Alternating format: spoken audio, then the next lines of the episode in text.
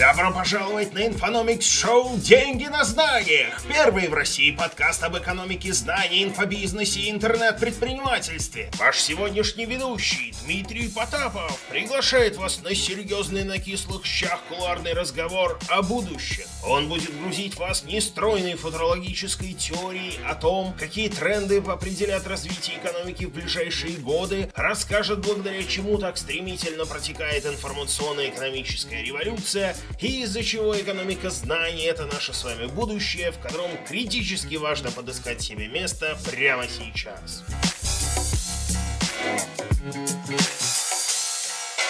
Ну вот, теперь, когда вы догадались, кто записывал анонсер для Infonomics Show, давайте поговорим о теме сегодняшнего выпуска. Сразу скажу, чего сегодня не будет. Не будет интервью, не будет двух ведущих, не будет проекта, на котором мы сфокусируемся. Ну и пока вы только тянетесь к кнопке выключения, позвольте мне объяснить, что происходит. Дело в том, что мы продолжаем экспериментировать с форматами. Буквально пару дней назад у нас с Михаилом был долгий-предолгий разговор о том, что ожидает всех нас в будущем. И мы решили записать по его следам сегодняшний выпуск. Важный момент. Для нас рассуждение о будущем – и эта история нетрадиционная. Ни я, ни Миша, никакие мы не футурологи. Прогнозами профессионально не занимаемся. Ну и уж точно не претендуем на звание истины в последней инстанции. Но в последнее время информационное поле так явно пестрит знаками надвигающихся изменений, что мы просто не можем это взять и проигнорировать. И еще кое-что перед тем, как мы перейдем непосредственно к касту. Пожалуйста, дайте нам фидбэк по сегодняшнему выпуску. Во-первых, что думаете про неинтервьюшный формат? Стоит ли нам вообще записываться в соло, ну или вдвоем, короче, без гостей? Или это все не торт, и вам хочется только выпусков интервью? Во-вторых, расскажите, интересно ли вам слушать касты, в которых, как и в этом, кроме конкретных кейсов, проектов, технологий, обсуждаются еще и глобальные тренды и майндсетовые моменты? И в-третьих, кроме обратной связи по формату, обязательно поделитесь своими впечатлениями от самого контента. Как вам тема выпуска? Что думаете о будущем в предложенном разрезе? Какое место в экономике знаний определили лично для себя? Заранее благодарим всех активных комментаторов и обещаем лично пообщаться с вами в комментариях в нашем сообществе ВКонтакте и на страничке с выпуском подкаста на нашем сайте. Программа сегодняшнего выпуска. Акт первый. Как развитие и распространение информационных технологий затащило всех нас с вами в пучину необратимых изменений, в результате которых практически все нынешние профессии исчезнут. Акт второй. Как на это уже прямо сейчас начал реагировать рынок, люди, компании и государство. Акт третий. Что это означает для нас с вами? И какое, черт возьми, отношение это все имеет к инфономике и деньгам на знаниях? Поехали!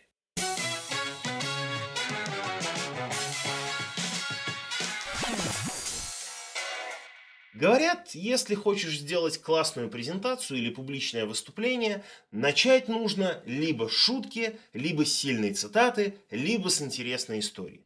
Мне очень хочется, чтобы выпуск вам зашел, поэтому я подготовился. И у меня есть для вас cool story про революции. Только не такие, на которых люди свергают неугодные режимы, а про те, в рамках которых прогресс, в том числе технический, одних не свергает в пучину нищеты, а других превозносят на пьедестал абсолютного богатства. Ну что, заинтригованы?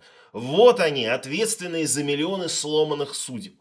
Аграрная революция. Случилась 100-500 лет назад, превратив охоту и собирательство из основных занятий 99% населения земного шара в веселые и безобидные хобби. Индустриальная революция по кличке Промышленная протекала условно с 18 по 19 век и фактически уничтожила ручной труд, заменив его машинным. В некоторых странах буквально линчевала деревни. И именно она ответственна за создание нашего с вами пропитанного консюмеризмом настоящего.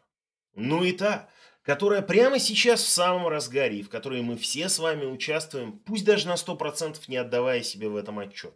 Информационная революция. Началась она, правда, довольно давно, примерно тогда же, когда появилась письменность. Да и вроде ничего плохого в ней не было. Но на самом деле это не так. Все мы уже прошли с вами точку невозврата, и с каждым днем на счету этой стервы будет все больше и больше жертв. Ну ладно, харе нагнетать.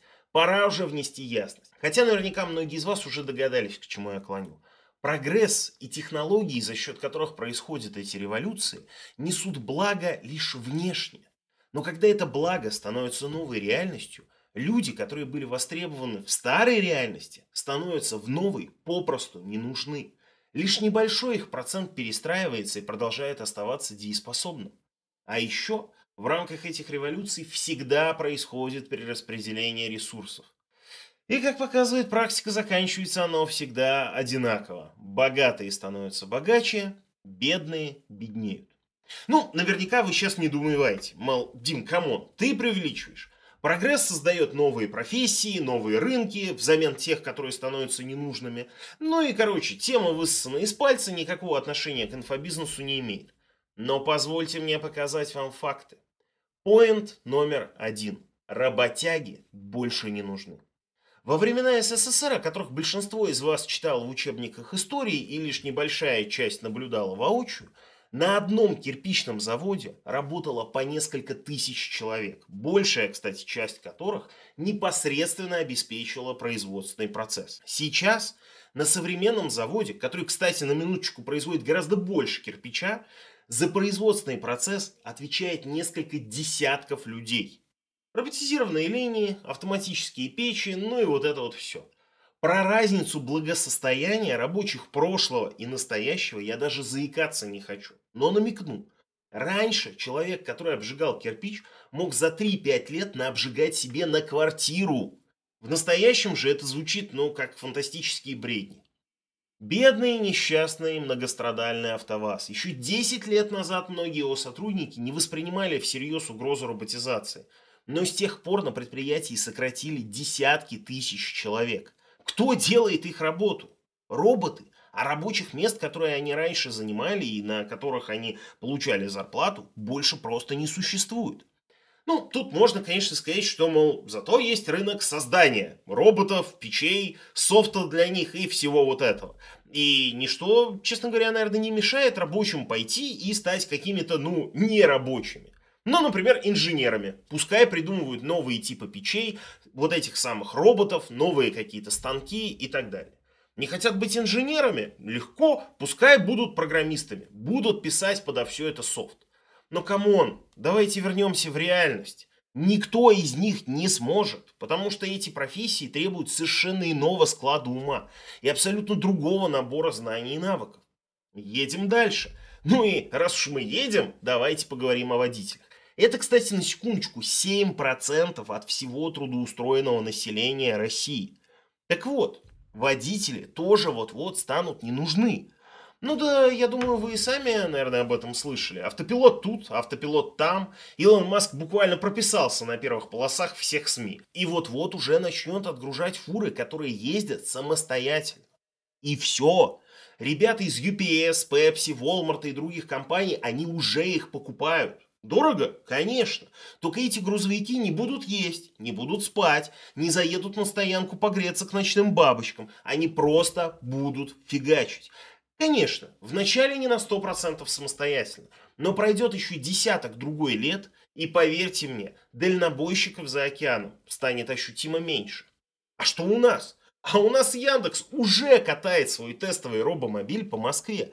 И ему плевать на дорожные работы, на отсутствие разметки, на нарушение правил и прочую фигню. Он тупо едет и лишь изредка, легонько притормаживая, просит водителя вмешаться.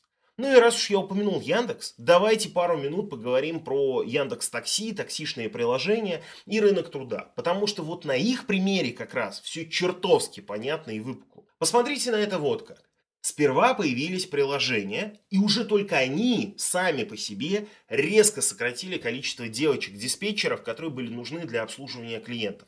Теперь всю их работу делает сам application. Девочка нужна только если у вас что-то пошло не так. Но в 99% случаев все так. И я не преувеличиваю, это статистика, и об этом говорит сам Яндекс. Затем начался передел рынка. Таксисты-одиночки больше не работают сами на себя. Они работают на себя и на агрегаторов, которые берут себе часть денег за перевозку пассажиров. Небольшие таксопарки вообще перестали существовать. И потом лидеры пошли в регионы. Ведь теперь инфраструктура это просто планшеты у водителей, наклейки на машины, ну и лишь иногда собственный автопарк и то его доля в общем количестве машин незначительна. В результате ценники на перевозку резко упали. Тут, кстати, надо оговориться. Ну вот не поймите меня неверно. Мне и самому давным-давно было как-то не по себе, когда я за 10-минутную дорогу на такси от аэропорта до дома в регионе, замечу, платил по 600 рублей в старых деньгах. Сейчас я плачу 200 в деньгах нынешних. Ну и вроде бы мне должно быть как-то хорошо. Но давайте посмотрим на все это шире. У водителей теперь тупо меньше денег и станет еще меньше. Их работа больше не представляет никакой ценности для общества. Прикиньте, как падение дохода 7% населения повлияет на экономику распределения ресурсов между богатыми и бедными. В будущем, когда машины начнут ездить сами, работа таксистов и водителей станет вообще ненужной. И важно, это случится не через 100 лет, не через 50. Даже с поправкой на наши дороги, несоблюдение правил и дороговизну всей этой истории, этот процесс войдет в активную фазу лет через 7-10 максимум. И это не я придумал, это официальные усредненные цифры из прогнозов и аналитических отчетов. Просто задумайтесь на секунду, Куда мы, блин, денем всех этих водителей? Что они будут делать? Многие ваши знакомые таксисты готовы пойти работать в Яндекс программистами? Или, может, в Google создавать э, роботизированных автопилотов? Риторический вопрос. Ну и завершая всю эту историю про автопилоты, грузоперевозки и такси, предлагаю вам самим сходить по ссылке, которая будет в описании этого выпуска. Она ведет на висишную статью, в которой директор Яндекс Такси лично рассказывает о том, как один из их алгоритмов позволил им не нанимать сотни людей в отдел поддержки и на этом круто сэкономить. Непонятно только, где эти сотни людей теперь должны работать. А что насчет розницы и e-commerce? Ну, вообще, роботами на складах уже точно никого не удивишь. Дронами вместо курьеров, почтальонов и разносчиков пиццы в скором времени тоже. Посмотрите на Запад, там это все очень активно развивается. Come on, даже мерчендайзеры уже не нужны. Просто погуглите. В Японии и Китае полно магазинов, витрины которых это фотографии на стенах в метро с QR-кодами для заказа через приложение. А еще там есть супермаркеты вообще без персонала, в которые ты заходишь, набираешь себе в корзинку то, что тебе нужно, и на выходе у тебя с телефона списываются деньги. Это все уже есть. И с каждым днем этого всего уже становится больше. Вот она наша реальность. Это никакое недалекое будущее.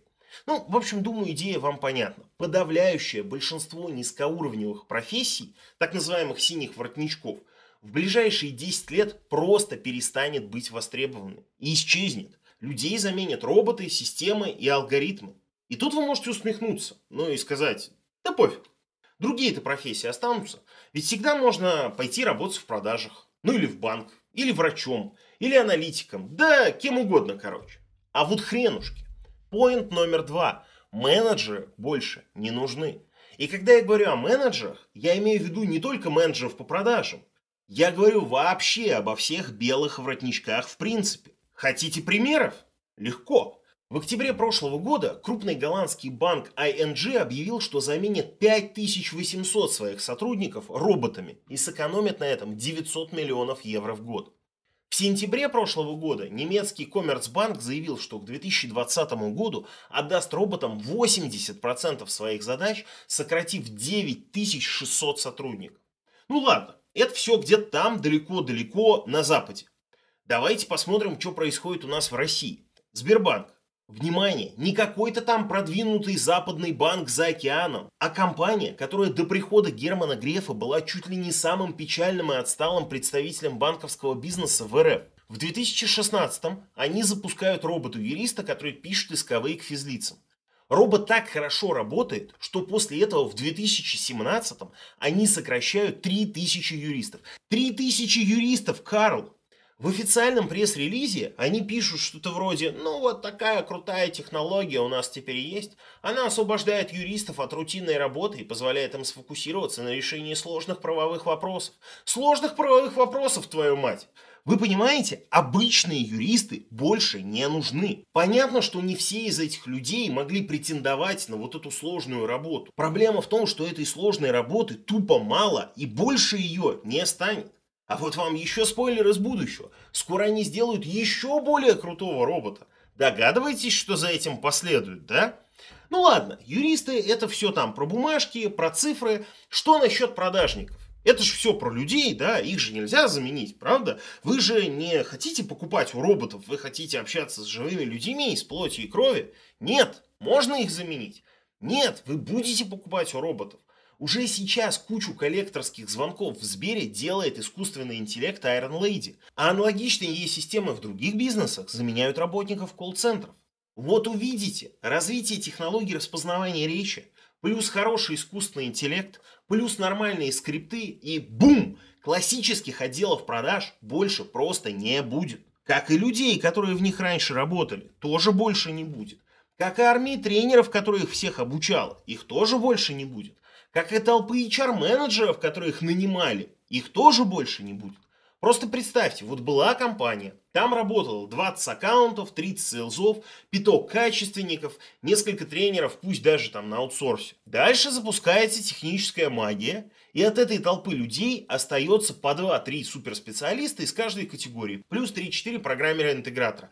Все, 15 человек вместо полусотни, остальных домой. Закупки. Там тоже для людей все хреново. Вот сегодня утром, когда я только-только сел записывать для вас этот выпуск, Amazon объявил, что заменит своих менеджеров по ассортименту, которые отвечали за многомиллионные сделки, с, кстати, на секундочку, шестизначными зарплатами, чат-ботами. Поставщики больше не будут вообще общаться с живыми людьми. Алгоритмы компании сами спрогнозируют спрос, а чат-бот выбьет из контрагента лучшие условия. Протекционизм и откаты забудьте.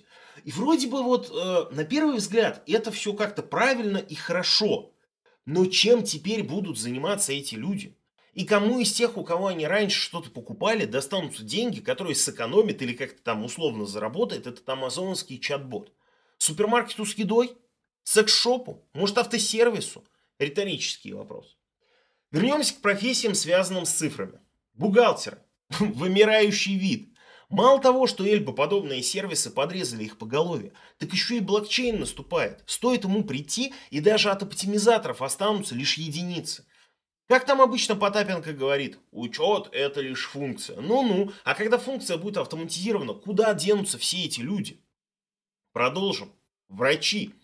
Уже есть программы, которые помогают поставить пациенту диагноз и назначить лечение – Анализ бигдейта ожидаемо в 100-500 раз круче и точнее, чем 6 лет в медицинском вузе и десятки человек часов живого опыта.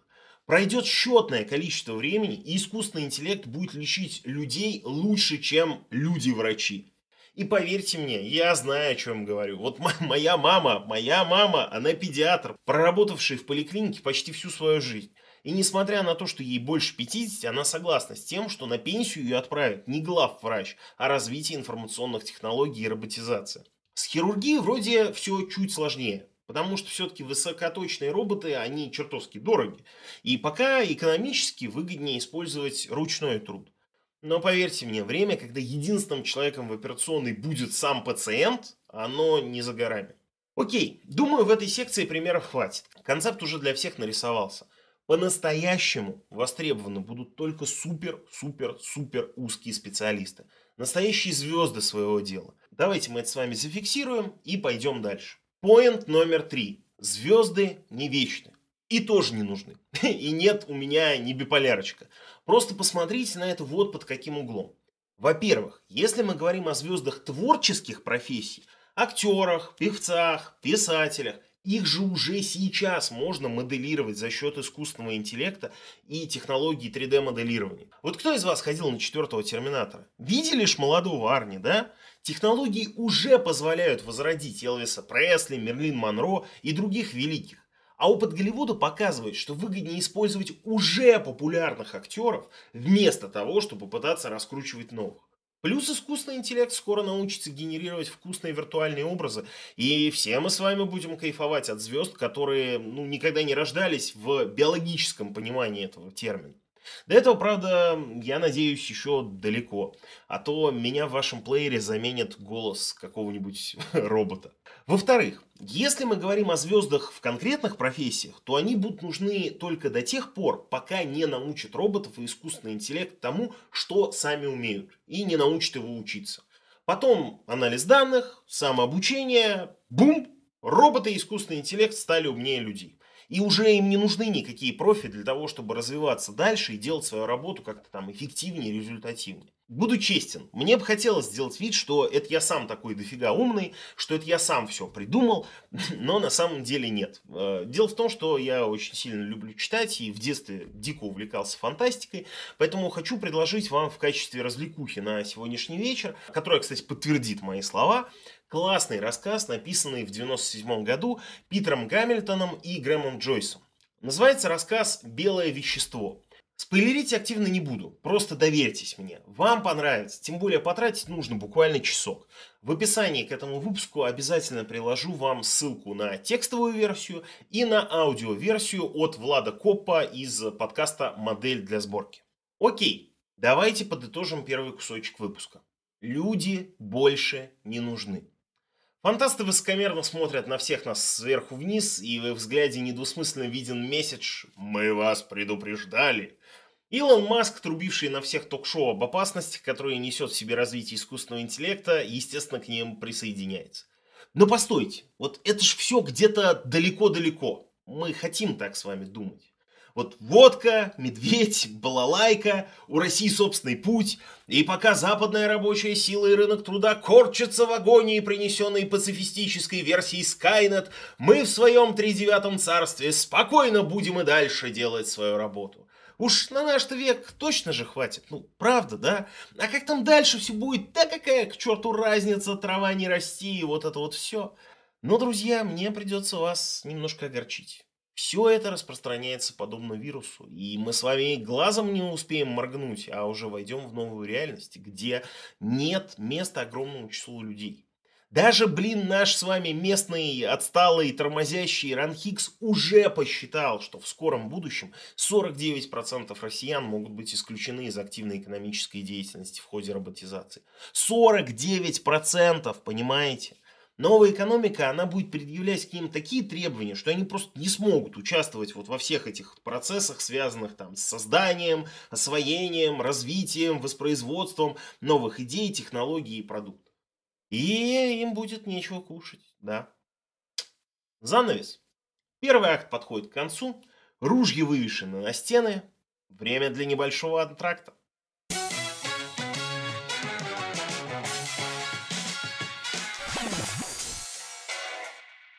Акт второй. Как на это уже начал реагировать рынок, люди, компании и государство. Ну, во-первых, надо понимать, что рынок не слепой. Государства, корпорации, инвесторы, аналитики и даже простые смертные вроде нас с вами все пристально наблюдают за происходящим. И пытаются понять, как им решить две задачи. Задачу минимум – остаться при своих, и задачу максимум – заработать на всем этом. Что является для всех нас отправной точкой? Каковы базовые условия задачи? Что дано? Во-первых, роботизация смещает акценты. То, что было востребовано раньше, будет заменено чем-то новым. Посмотрите на те профессии, которые появились в последние годы. Десять лет назад в мире не существовало ни разработчиков мобильных приложений, ни специалистов по продвижению в социальных медиа, ни людей, разбирающихся в облачных вычислениях, ни ютуберов, ни операторов дронов. Список можно продолжать бесконечно. Но что точно ясно, так это то, что людей нужно будет все меньше, а делать они должны будут либо больше работы – либо более сложную и более разнообразную работу. Требуемый в будущем функционал будет очень сильно отличаться от того, который нужен компаниям прямо сейчас, сегодня. Соответственно, многие люди либо вообще будут не нужны, либо должны будут как-то переучиваться, чтобы сохранить свою работу. Всем уже очевидно, нравится нам это с вами или нет, но огромному количеству людей придется заняться своим образованием, получать новые навыки, получать новые знания и осваивать новые профессии. Вообще время жизни профессий стремительно сокращается. Человека нужно готовить к тому, что он вряд ли доработает до пенсии по той специальности, на которую учился в юности. Рынку наплевать на то, что люди представляли из себя раньше и чему они учились раньше. У него есть новые потребности в персонале, способном выполнять ту работу, которая актуальна теперь. Остальные уже использованы и больше его не интересуют. И речь не о каких-то там дворниках и клерках, речь обо всех нас. И это главный футурошок. Люди не ожидают, что их жизнь будет состоять из череды радикальных переобучений. Но когда им станет нечего есть, они очень быстро перестроятся. И спойлеря вам часть цепочки дальнейших рассуждений, это отличная возможность для всех тех, кто планирует занять главенствующее место в надвигающейся экономике знаний. Все мы сможем обучать других людей новым знаниям и навыкам, помогать им осваивать новые профессии. Ну, если вам интересно мое мнение, то лично я считаю, опять же, не претендуя на звание истины в последней инстанции, что такое явление, как профессия, в привычном понимании этого термина, которое подразумевает устойчивый относительно стабильный набор навыков, приносящих деньги, вообще перестанет существовать и будет заменен на динамическую величину, состоящую из навыков и знаний, которые с одной стороны, прямо сейчас, вот в этой конкретной точке времени, нужны заказчику для выполнения конкретного проекта, а с другой стороны, которыми владеет конкретный индивид. Запомните это, мы еще вернемся к этому в третьем акте. Итак, век индустриализации позади. При наличии денег можно очень быстро построить абсолютно любое производство, а при их условном отсутствии отдать все на аутсорс, оставив себе то, что является ключевым для формирования ценности, непосредственную разработку продуктов. Ел Нордстром, Йонас Ридерстрале, они были правы. Будущее, о котором они писали много лет назад в своем фанке бизнес, сейчас наступило повсеместно. Капитал пляшет под дудку таланта. А фраза «лучше бы вы шли работать на завод, бездельники», ставшая в свое время мемом, больше не актуальна. С каждым днем на заводах будет все меньше людей. Ну, а если кто-то из вас захочет скинуть мне фотки с какого-нибудь фоксконовского производства айфонов, знайте, я не думаю, что 60 рабочих часов в неделю за 50 тысяч рублей в месяц – это крутой джоб-оффер. Теперь основа текущей успешной бизнес-модели – это не капитал, а талантливый человек. Будущее за широко образованными людьми, работающими на стыках разных областей знаний. И это не я придумал – об этом написано в буквально каждом аналитическом отчете фондов, прогнозирующих будущее. Поэтому прямо сейчас большинство прогрессивных визионеров с деньгами вкладываются в коммерческие образовательные проекты. А государство здорового человека, к которому, как вы понимаете, Россия не относится, прорабатывают программы сворачивания подготовки к профессиям, которые больше не будут востребованы. Ну, вроде тех же там бухгалтеров, операторов и прочих. Ну и раз уж мы заговорили о государствах, нужно упомянуть классическое образование, которое ведь, по идее, должно подо все это как-то перестроиться, да? Да, должно, но нет, не перестроится. Вы сами прекрасно знаете, что сейчас из себя представляет 99% программ высших учебных заведений. Это откровенный булшт, не выдерживающий даже самой щадящей критики. И речь не только о России, просто сама модель высших учебных заведений слишком медлительна для того времени, в котором мы живем. Так что же будет дальше? Все деньги мира достанутся людям четырех категорий. Категория А – инвесторы, владельцы капитала. Это те люди, которые будут финансировать всю эту роботизацию. Тут, кстати, надо оговориться и отметить, что никаких революций, в рамках которых низы свергнут верхи и все потом как-то поделят и наступит коммунизм, я считаю, не будет. Капиталистам по-любому хватит денег на армию и охрану, которая это все предотвратит. Категория Б. Ну, собственно, создатели роботов и строители роботизированных инфраструктур. Это те люди, которые на деньги инвесторов будут строить наше с вами робо-будущее. Если, кстати, вы прямо сейчас относитесь к кому-то из этой категории, вам, в принципе, повезло, и вы останетесь при своих. Категория В. Суперзвезды. Суперзвезды творческие, те самые, которые продали себя для дальнейшего тиражирования медийным империям. И суперзвездные специалисты, которые помогают ребятам из вот группы Б, которая занимается созданием роботов и строительством инфраструктуры, этих самых роботов обучать. Вот эти две группы Б и В, они будут где-то в серединке денежного распределения. Э, внизу, как вы понимаете, обычные простые смертные, которые будут постепенно лишаться работы, денег и всего остального. Но есть еще группа D. Это инфобизнесмены это как раз те самые люди, которые смогут заработать больше, чем создатели и строители роботов, и больше, чем суперзвезды. На этом второй акт подходит к концу. Курки наружу заведены, впереди антракт и кульминация.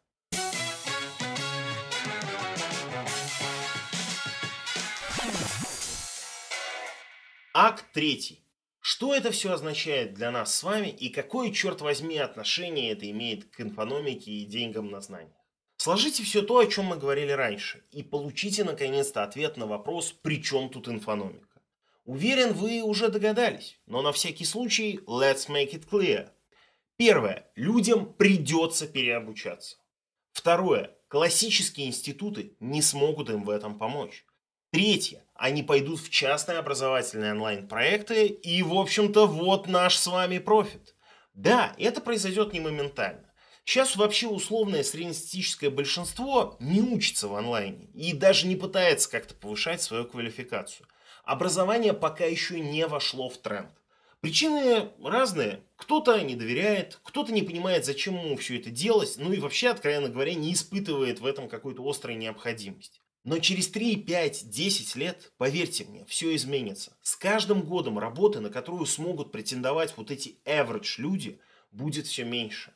А людей вокруг них, тех, которые переобучаются и получают за счет этого лучшие джоб-оферы, будет все больше. Рынок сам все сделает за нас с вами. И нам не придется объяснять обычным простым смертным, зачем мы им нужны, зачем им нужны наши образовательные проекты. Они сами придут к нам с вами за знаниями и навыками. Но как сделать так, чтобы они пришли именно к нам с вами? Мы с Мишей долго спорили на эту тему и считаем, что нащупали три определяющих ключевых момента. Первый. Важно правильно угадать то, чему людям нужно будет учиться. Нет, это не означает, что придется учить всех строить и обучать роботов. Просто нужно внимательно следить за трендами на рынке труда и отслеживать максимально востребованные области знаний и навыков. Причем я говорю и про hard skills, то, что непосредственно представляет из себя деятельность, и про soft skills, то, за счет чего компании будут выбирать того или иного кандидата. Ну, например, там, умение себя продать, а, умение создать адекватное портфолио, коммуникативные навыки, умение работать в команде и так далее. Второе. Важно самому быть экспертом в том, чему вы будете учить. В экономике знаний все прозрачно, кейсы должны быть реальными. Подделать экспертизу не получится. Это означает, что вам самим придется постоянно совершенствоваться в том, чему вы учите ваших клиентов, обновлять свои программы и курсы, чтобы они были актуальны и действительно давали результат.